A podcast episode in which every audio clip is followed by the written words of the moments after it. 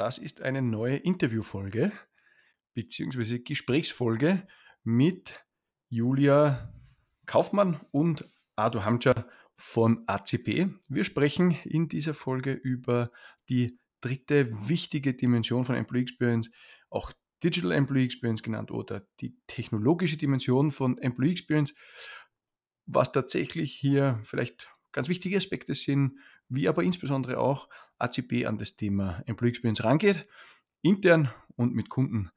Du kannst gespannt sein. Ich wünsche dir gute Unterhaltung und ja, natürlich vielen herzlichen Dank, dass du eingeschaltet hast. Es geht gleich los.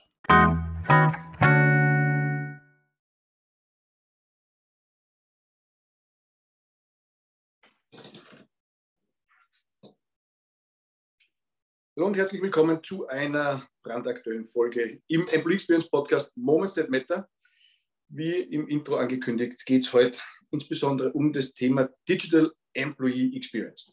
Wir können ja ganz generell Employee Experience in drei Dimensionen einteilen und eine davon, die mindestens genauso viel Aufmerksamkeit braucht wie die beiden anderen, ist das Thema Technologie, Tools, in Erweiterung meistens dann auch Maschinen, also alles, was Hardware, Software und so weiter ähm, beinhaltet, mit dem wir in unserem Arbeitsalltag täglich zu tun haben. Wir schauen uns heute eine ja, sehr spezielle Perspektive an, unter Anführungszeichen, wenn es jetzt nicht um eine Maschine per se geht, sondern tatsächlich um Tools, um Software, um Apps, um ja, die digitale Employee Experience. Und dazu heute im Podcast von ACP, ein IT-Dienstleister in Österreich und Deutschland. Ado Trinjanin und Julia Kaufmann. Ich freue mich sehr, dass ihr zwei heute bei mir in der Folge seid. Hallo, herzlich willkommen.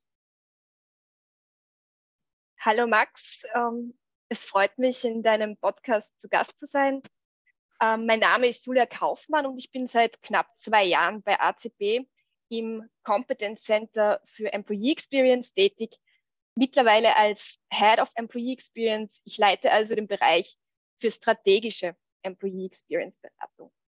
Und gemeinsam mit meinen KollegInnen berate ich Unternehmen also bei der äh, Entwicklung von Employee Experience Strategien und auch bei der Umsetzung von konkreten Employee Experience Designs. Mein Fokus liegt dabei nicht nur auf den Tools und Technologien zur Verbesserung der Employee Experience, sondern auch auf diesen sehr, sehr wichtigen partizipativen Prozessen bei der Entwicklung von Employee Experience Designs, also vor allem auf der Involvierung der MitarbeiterInnen und der langfristig strategischen Etablierung von Employee Experience Design und Methodik in Unternehmen. Danke, Julia. Ado, vielleicht ganz kurz zu dir. Ähm, was ist so dein Background? Was ist deine Rolle, deine Funktion bei ACP? Und äh, vielleicht kannst du uns auch ganz kurz erklären, was ACP ähm, in Summe so macht. Ja, natürlich. Hallo von meiner Seite. Äh, mein Name ist Hamdi Adrianin oder Ado genannt. Äh, ich bin im Business Development, äh, ich bin der Lead für das Thema Modern Workplace, sprich im Grunde genommen alles, was rund um den Arbeitsplatz, was mit dem Arbeitsplatz zu tun hat. Ich bin seit 2016 bei der ACB und muss sagen, ich habe auch einen gewissen Wandel erlebt jetzt in den sieben Jahren. Wirklich 2016, 2017 war noch mehr Fokus auf das Thema Technologie, eher noch IT-lastiger. Äh, da waren Themen wie, welcher Prozessor ist drin, Speichergrößen und so weiter. Heutzutage gibt es andere Fokuspunkte, was das Thema Employee Experience auch ausgelöst hat. Ähm, jetzt sprechen wir auch viel mehr mit HR-Abteilungen über den Arbeitsplatz. Äh, jetzt gibt es auch Themen bei den User, Userinnen, sprich Mitarbeiter, Mitarbeiterinnen, die mehr Emotionen auslösen, wie zum Beispiel eine Farbe vom Gerät und nicht nur, welchen Speicher das hat. Und das finde ich sehr interessant, das mitzuerleben. Ich gesagt, vor sieben Jahren mit anderen IT-lastigeren Themen beschäftigt, heute noch immer gleiches Gebiet, aber mit vielen anderen Themen, wie zum Beispiel ähm, Arbeitsplatzumgebung, wie schaffe ich es, dass äh, das User-Erlebnis äh, viel besser ist für, für unsere Kunden, Kundinnen, Mitarbeiter. Und zur Frage ACB, ACB ist äh, jetzt, äh, heuer feiern wir 30 Jahre, ist ein Unternehmen im IT-Bereich, das äh, 1993 äh, gegründet worden ist. Mittlerweile Österreich, Deutschland, äh, über 2200 Mitarbeiter und Mitarbeiterinnen. Ähm, wir beschäftigen uns mit eigentlich vier strategischen Geschäftsfeldern. Eins ist genau das Modern Workplace. Daneben gibt es Hybrid Cloud und Data Center. Das ist alles IT-lastige, was aber im Rechenzentrum passiert, wo der User, Userin keine direkten ähm, quasi Handlungsbedarf hat, sondern eher die IT-Abteilungen. Dann das Thema Network und Security, auch mehr IT-lastiges Thema. Und unser neuestes äh, Geschäftsfeld ist das Thema Digital Solutions. Dort beschäftigen wir uns auch unter anderem äh, mit Employee Experience Themen, aber auch äh, mit Themen rund um Social Internet und so weiter. Und äh, ja, das ist im Grunde genommen kurz zusammengefasst, äh, was wir als ACP machen. Perfekt.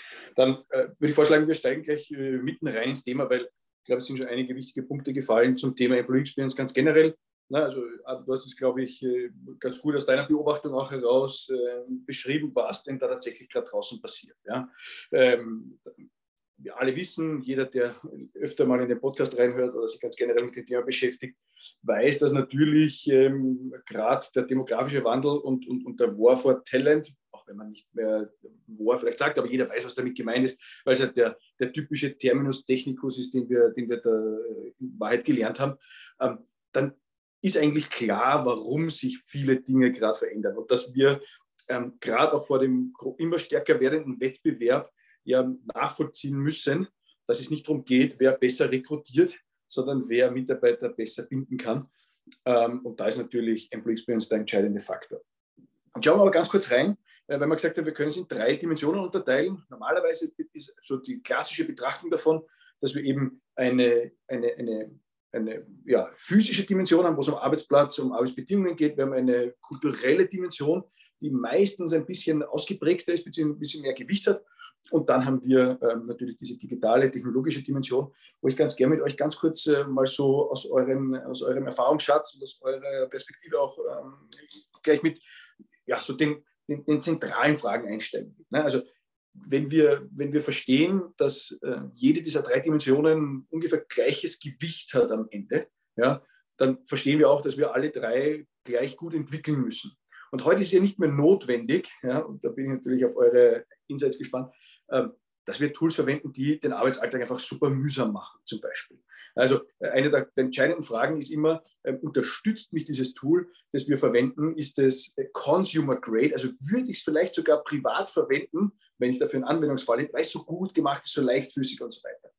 Könnt ihr ein bisschen ähm, aus eurer Erfahrung berichten oder erzählen, wenn es jetzt, äh, wenn es jetzt um Tools geht, welche Eigenschaften müssen die erfüllen und ähm, ja, damit wirklich optimale Employee Experience äh, bei den Mitarbeiterinnen und Mitarbeitern entsteht?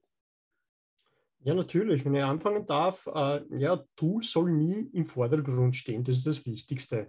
Ähm, ein Tool soll Prozesse optimieren, dem Mitarbeiter, Mitarbeiterin im Arbeitsalltag ähm, de, das Leben vereinfachen. Beispielsweise im Onboarding-Prozess, Pre-Onboarding-Prozess. Da gibt es auch Tools, ähm, können wir gerne heute auch darüber reden, die das um einiges vereinfachen.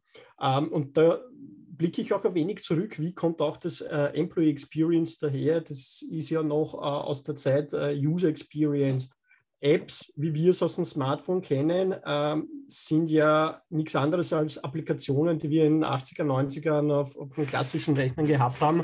Dort waren es kompliziert zu bedienen, ähm, teilweise kompliziert zu bedienen. Mit dem Smartphone ist es alles mehr User Experience, äh, Custom Experience dahergekommen, dass, es da, dass das einfach bedienbar ist. Und heutzutage ist es genauso wichtig bei den Tools für die Prozesse, für Mitarbeiter und Mitarbeiterinnen, dass man solche einfachen Tools verwendet. Julia, gern aus deiner Perspektive. Ähm, du hast ja schon angesprochen, dass du es deutlich holistischer betrachtest, aber ähm, jetzt ähm, vielleicht anschließend das, was der Arthur gesagt hat, was ist so dein, deine Erfahrung damit? Also unsere Erfahrung in der ACB ist ganz klar, dass wir eigentlich noch einen Schritt weiter gehen müssen für eine optimale Employee Experience aus Toolsicht. Wir wollen nämlich, dass Tools, Software, Devices Freude bereiten, inspirierend sind und auch maßgeblich dazu beitragen, dass Mitarbeiter ihnen gerne in deinem Unternehmen tätig sind. Also es soll definitiv nicht ein Muss sein, ähm, ein Tool zu nutzen, sondern ganz im Gegenteil. Als Unternehmen kann man Pluspunkte sammeln durch die richtigen Tools und auch durch die richtige Nutzung dieser Tools. Verstanden. So, jetzt ist natürlich ähm, eine ganz große Aufgabe äh, bei Employee Experience, ähm, immer sauber zu analysieren, wo haben wir die Prioritäten, wo sind die Problemzonen, weil sich immer nur, also meine ganz harte Meinung dazu, wer mich kennt, der weiß das, ich weiß schon, dass, dass man sich auch immer auf seine Stärken fokussieren muss, aber wenn du nicht an die Problemzonen dran gehst, äh, dann werden die Leute immer sagen, okay, man hat sie nicht verstanden, worüber wir jetzt eigentlich reden. Also äh, wenn, nicht, wenn nicht auch die heißen Eisen angegriffen werden oder äh, dort mal hingegriffen wird, wo stinkt, dann werden die Mitarbeiterinnen und Mitarbeiter irgendwann mal sagen, also wozu, wenn ihr nicht auf das eingeht, was uns jetzt wirklich wichtig ist, ähm, dann interessiert mich das eigentlich nicht, weil es verbessert sich ja dadurch verhältnismäßig. Also, klare Frage. Auf der einen Seite verstanden, ähm, was Tools ausmacht oder dass es eben äh, am Ende darum geht, wirklich diesen Arbeitsprozess zu erleichtern. Äh, wie kommt ihr jetzt drauf oder wie ermittelt ihr, wo die Problemzonen liegen und, und ähm, wie geht es dann tatsächlich in der Analyse da dran? Also die Problemzonen digitaler Employee Experience sind aus unserer Sicht genauso vielschichtig wie die Herausforderungen der MitarbeiterInnen und der NutzerInnen digitaler Tools. Das heißt, ähm, auch hier gibt es wie in anderen Dimensionen der Employee Experience ganz unterschiedliche Employee Experiences, ähm, die es zu analysieren gilt. Und deswegen raten wir eigentlich bewusst dazu, einen Schritt zurück zu machen, ähm, auch einmal herauszufinden, wo soll denn äh, die klare äh, Strategie, die Vision in puncto Employee Experience in Bezug auf einen konkreten Lifecycle-Moment hingehen? Wie soll denn der Weg dahin ausschauen? Aber wo liegen auch äh, die Problemzonen in der Nutzung von bestehenden Tools? Und erst auf Basis dieser gewonnenen Daten und dieser so wie ich immer sage, sehr, sehr wertvollen Gesprächen, die wir da auch mit den NutzerInnen, mit den MitarbeiterInnen führen, können wir konkrete Aussagen zu diesen Problemzonen, zu diesen Challenges und Herausforderungen treffen. Es gilt also auch hier wirklich die MitarbeiterInnen zu involvieren. Dazu gibt es unterschiedliche Methodiken, auf die wir später sicher noch eingehen werden. Guter Punkt. Also äh, ich glaube, dass gerade da in dieser äh, Analyse ja so meistens eigentlich die Magic für Employee Experience liegt. Ähm, nachher, äh, was in der Gestaltung gut hinzukriegen, ist natürlich auch eine Herausforderung, aber wirklich auf den Prioritäten drauf zu sein, würde ich ganz gern ähm, da gleich weiter drüber sprechen. Ähm, wie, wie misst man oder wie messt ihr bei euch intern zum Beispiel oder dann auch beim Kunden, ob jemand eine gute ähm, Experience mit einem Tool, mit einem Device äh, etc. hat? Was ist da so der, gute ja, Richtung, gute Perspektive drauf. Ich starte vielleicht mal mit der allgemeinen Herangehensweise und mein Kollege wird das dann nochmal praktisch untermauern. Ähm, aus unserer Sicht ist es ganz, ganz wichtig, dass wir schon zu Beginn, wenn wir uns für ein Tool entscheiden, messbare Ziele für ähm, einen bestimmten Zeitraum definieren. Äh, das können jetzt in puncto Employee Experience quantitative Richtwerte sein, die ja meistens schon über ein Tool selbst generiert werden können, wie zum Beispiel Engagementraten. Äh, natürlich führen wir auch Testings durch. Das heißt, klassischerweise in einer Prototyping-Phase führen wir solche Testings durch, aber dann auch später nach dem Launch, um hier eine klare Tendenz, einen Trend auch feststellen zu können. Aber viel wichtiger für tiefergehende Informationen arbeiten wir genauso mit Pulse-Surveys oder mit Fokusgruppengesprächen, also das heißt, wir ziehen unsere Erkenntnisse auch sehr, sehr gerne aus gezielten Workshop-Formaten mit den MitarbeiterInnen, nutzen hier auch Design Thinking-Ansätze, um aussagekräftige Daten sammeln zu können. Schließlich geht es ja darum, wirklich äh, diese Experiences äh, ja, äh, genauer unter die Lupe zu nehmen und die lassen sich aus unserer Sicht am besten aus echten Gesprächen ziehen. Ein Punkt noch, ähm, man sollte die Employee Experience Ziele aus meiner Sicht immer mit den Unternehmenszielen in Korrelation bringen.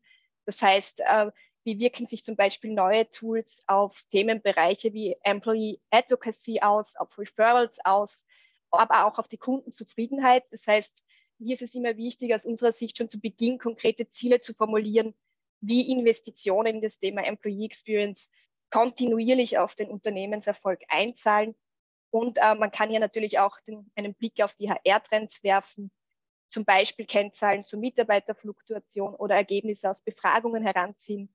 Wichtig ist nur, dass man all diese Zielsetzungen schon zu Beginn formuliert äh, und dann auch später natürlich misst. Alright, Ado, vielleicht aus deiner Perspektive auch gerne äh, kurzer Input.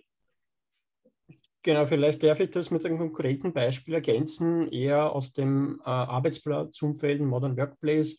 Ähm, wir haben 2017, 2018 so eine Studie gemacht, um zu schauen, okay, was ist genau der moderne Arbeitsplatz? Was wünschen sich die User? Wir haben natürlich auf Verständnis, was ein moderner Arbeitsplatz ist, aber was wünschen sich die User? Und dann ist zum Beispiel dort rausgekommen, eher so freie Wahl der Arbeitsgeräte. Früher war es mehr Standard, es gibt ein, zwei Firmengeräte und das kriegt ja jeder Mitarbeiter, Mitarbeiterin. Aber wie schon vorher angesprochen, äh, bei der Einführung, äh, teilweise ist die Farbe, löst Emotionen aus, was für Gerät hat, die, äh, hat ein, oder was für Farbe hat mein Gerät und so weiter. Und da haben wir, und deswegen auch äh, der Design Thinking Ansatz, quasi verstanden, was draußen gefragt wird am Markt, aber auch intern von unseren Mitarbeitern so kleine Prototypen gebaut, die getestet am Markt und so weiterentwickelt. Und jetzt haben wir seit einem Dreivierteljahr eine Lösung, äh, wo man das Thema Choose on Device, das ist der Fachbegriff, dass die Mitarbeiter sich ihre Geräte aussuchen können, äh, eine Lösung gebracht, äh, die, die, wo wir selber auch intern einsetzen und unsere Kunden lieben die Lösung, weil das einfach den Zeitgeist trifft und wir genau bei dem Thema sind, das funktioniert, der IT ist happy, das Ganze, die ganzen IT-Richtlinien äh, werden befolgt und so weiter, die Geräte sind sicher, werden sicher verwaltet, aber viel wichtiger ist, es läuft nicht jeder mit dem gleichen Gerät, sondern dann hat eine Kollegin ein dunkellilanes Smartphone in der Hand und jemand anders hat dann äh, in Polarstern äh, sein MacBook stehen und jeder ist happy. Und dort äh, so versuchen wir, wie gesagt, ich bin ein Fan von dem Design Thinking Ansatz, sich herantasten an die Themen. Ich glaube, was ähm, in dem ganzen Zusammenhang natürlich auch äh, super spannend ist zu verstehen, äh, und jetzt wissen wir ja alle, ja, ähm, es gibt nicht wenige Unternehmen, die immer wieder halt versuchen, in Wahrheit irgendein Thema mit einem Tool zu erschlagen, wie es dann so schön umgangssprachlich heißt. Äh, und ganz klar, also können wir nochmal unterstreichen, Tool, also Employee Experience hat natürlich mit Tools zu tun, weil wir darin eine Experience haben, aber ein Tool ersetzt nie äh, die Überlegungen zur Employee Experience, auch wenn wir in, in, in, Summe super spannende Entwicklungen sehen auf dem Markt von Employee Experience Software und so weiter. Und da meine ich, also gibt es ganz spannende Lösungen, ohne da jetzt ins Detail zu gehen. Aber das, was für mich einfach äh, so relevant ist, und da bin ich natürlich gespannt, was so eure Erfahrungswerte sind und auch, wie sich dann diese Dinge messen lassen, wenn es darum geht, jetzt nicht nur das Aussuchen, ja, okay, also verstanden. Und ich glaube, da haben wir ähm, unterschiedliche Herangehensweisen im Sinne von, auf der einen Seite muss es natürlich für die User sich gut anfühlen, auf der anderen Seite ähm, den Prozess entsprechend gut unterstützen. Und äh, ich glaube, da gibt es ja auch wenig Diskussion darüber, dass das heute in Wahrheit Standard sein muss und wir alles andere, was super mühsam ist, ganz schnell irgendwie ähm, rauskriegen müssen aus den Organisationen. Aber interessanter ist ja eigentlich, ähm, wir nehmen jetzt mal an, dass dieser, ähm, dieser Suchprozess und, und, und Spezifikationsprozess wirklich ähm, optimiert ist und auf das abgestimmt ist, was Menschen in der Organisation wollen. Wie gelingt trotzdem, und das sehen wir ganz oft, dass selbst wenn jetzt das mega ideale Tool kommt, ähm, in der Einführung ja, äh, ganz oft Probleme haben. Also das, das, kann, das kann doch so genial sein und, und, und doch so super, aber trotz alledem ähm, scheitert es oft dann wirklich an der, an, an, am Übergang dazu oder an, an, der, an, der, an der Nutzung oder wir kriegen nicht diese Nutzungsraten zusammen, die man sich eigentlich vorstellt, damit der, der Effekt, den man sich vorher vorgestellt hat, auch wirklich eintritt. So, wie, wie lösen wir in Wahrheit das Problem? Weil das wird uns in absehbarer Zeit und immer wieder genauso begegnen. Und gerade dieses Einführungsszenario äh, ist ja selbst per se schon experienced. Ja? Also äh, drehen wir es dann einfach ab, also, um das mal ganz schlecht zu sagen, äh, ganz schlechte Experience darzustellen. Oder was ist so der, äh, ein Ansatz, den, den ihr auch bei euren Kunden verfolgt? Oder bei euch intern? Also zunächst, es ist wirklich nicht selten der Fall, dass Unternehmen ähm, auf uns zukommen, die zum Beispiel bereits ein bestimmtes Tool ausgewählt haben oder denen ein bestimmtes Tool vorschwebt, aber eben Probleme haben in puncto Nutzung oder diese verbessern wollen. Das ist einfach eine klassische Begleiterscheinung davon gewesen, dass man relativ schnell Tools einführen musste, um eben in dieser hybriden Arbeitswelt auch zu funktionieren. Ähm, du hast es schon erwähnt, aber ich muss es hier trotzdem nochmal betonen. Aus unserer Sicht gilt hier, dass Tools mit den MitarbeiterInnen und nicht für sie ausgesucht und eingeführt werden müssen. Ja. Das heißt, auch für die Einführung gilt, diese Investitionen in das Wie führe ich richtig ein, die zahlen sich definitiv aus. Wenn man hier unterschiedliche Projekte Herangehensweisen vergleicht, kann man das auch ganz gut äh, berechnen aus meiner Sicht. Ähm, wie machen wir das? Zum einen natürlich durch diese partizipativen Prozesse, die ich schon erwähnt habe. Wir entwickeln das jetzt nicht an den MitarbeiterInnen vorbei, sondern mit ihnen gemeinsam. Wir entwickeln äh, mitarbeiterzentrierte Use Cases und ganz, ganz wichtig, wir kommunizieren von Anfang bis Ende, was wir tun, warum wir es tun und wie wir hier vorgehen.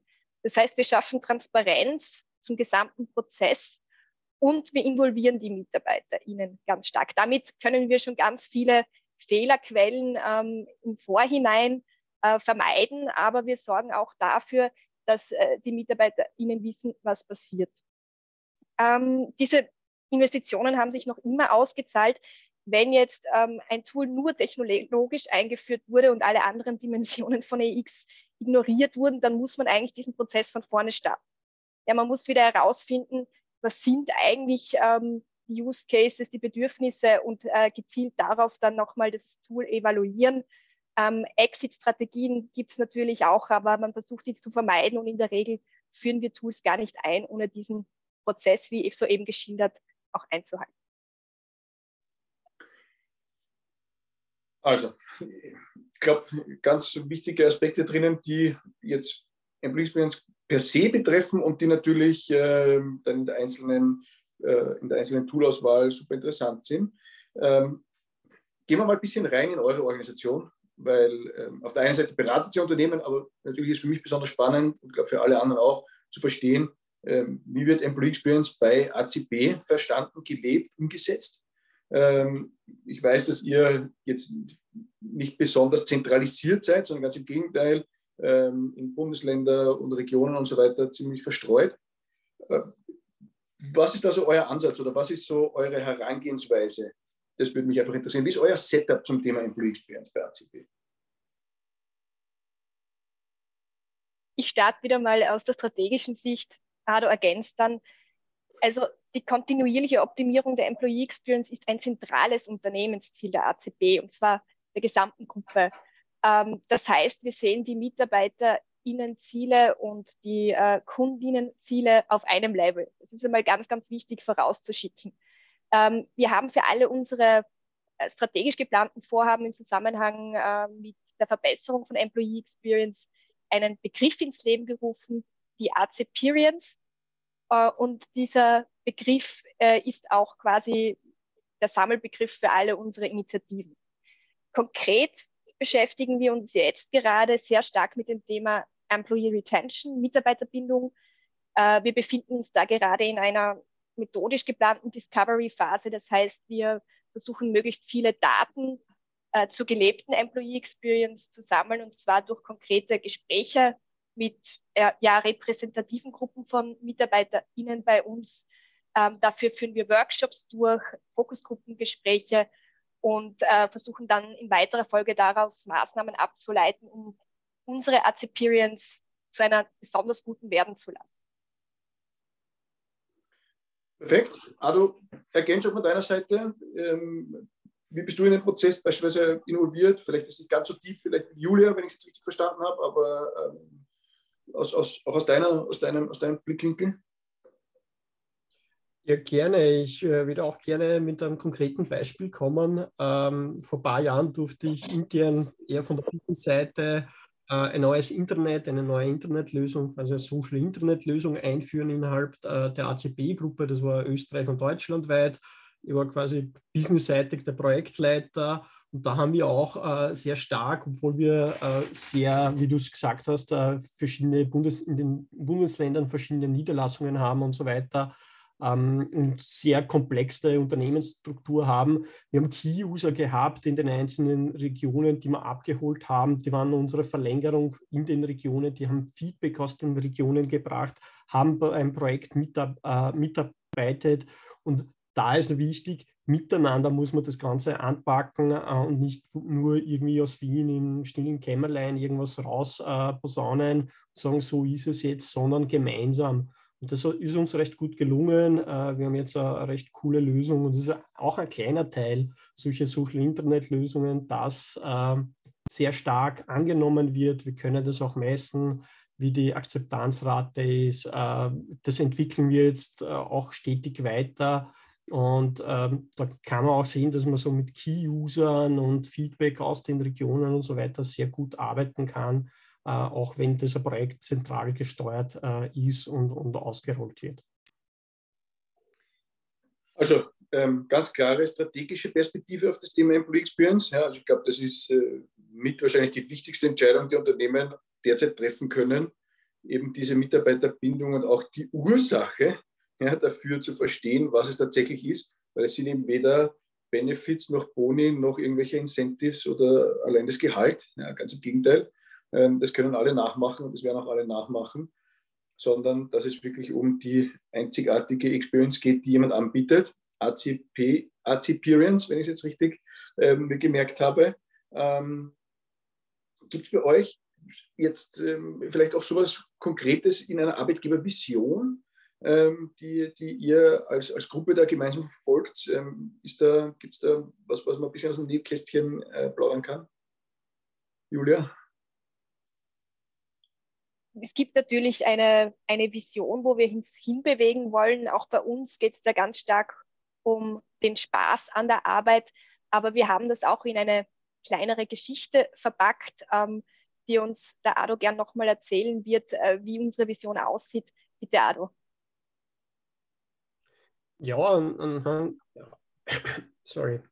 anhand von einem äh, konkreten Use Case ähm, hätten wir das Pre-Onboarding oder Onboarding-Prozess, was, glaube ich, jedes Unternehmen heutzutage hat, dass das smooth abläuft.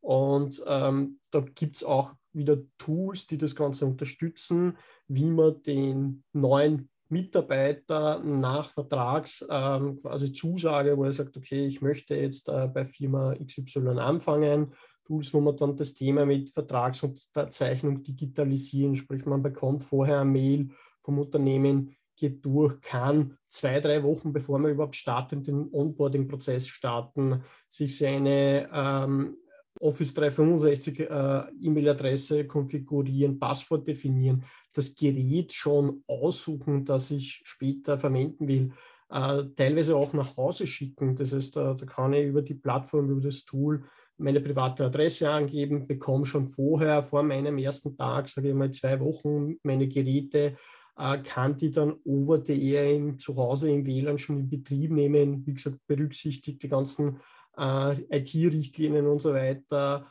und schon die ersten Gehversuche im Unternehmen machen, noch vor Day Zero. Ähm, und das ist so ein nur das Beispiel am Onboarding oder sogar Pre-Onboarding, weil es vor dem ersten Arbeitstag passiert, kann ich schon viel mitgeben und viele Wow-Effekte erzeugen. Und das ist so ein bisschen eine Vision, die wir verfolgen, die wir teilweise jetzt schon äh, Tools dafür haben, die das umsetzen können und daran arbeiten, genau diese beschriebene äh, Vision auch umzusetzen. Einerseits für uns selber, aber andererseits auch für unsere Kunden, dass wir genau solche Tools äh, und Lösungen anbieten super spannend, weil ich glaube gerade, dass diese Pre-Boarding-Phase die meisten Unternehmen nicht ganz am Schirm haben, oder nicht so viel Fokus darauf haben, wie sie sollten und sich dann wundern, dass vielleicht jemand am ersten Arbeitstag nicht anfängt, weil wir einfach ganz unterschiedliche Szenarien haben, die meistens nach so Vertragszusagen eintreten. Ich habe mich da auch jetzt intensiv damit beschäftigt, weil ich glaube, dass äh, ja, diese, also im Vertrieb kennen wir das Thema und, äh, unter dem Stichwort Kaufreue, ja, beziehungsweise dass äh, der, die potenziell zukünftige Mitarbeiterinnen und Mitarbeiter äh, diese Zusage für ganz unterschiedliche Situationen äh, verwendet, wie die äh, nochmal Nachverhandlung mit der bestehenden Company oder die bestehende Company macht dann nochmal ein besseres Angebot oder man ist sowieso noch in anderen Prozessen und so weiter.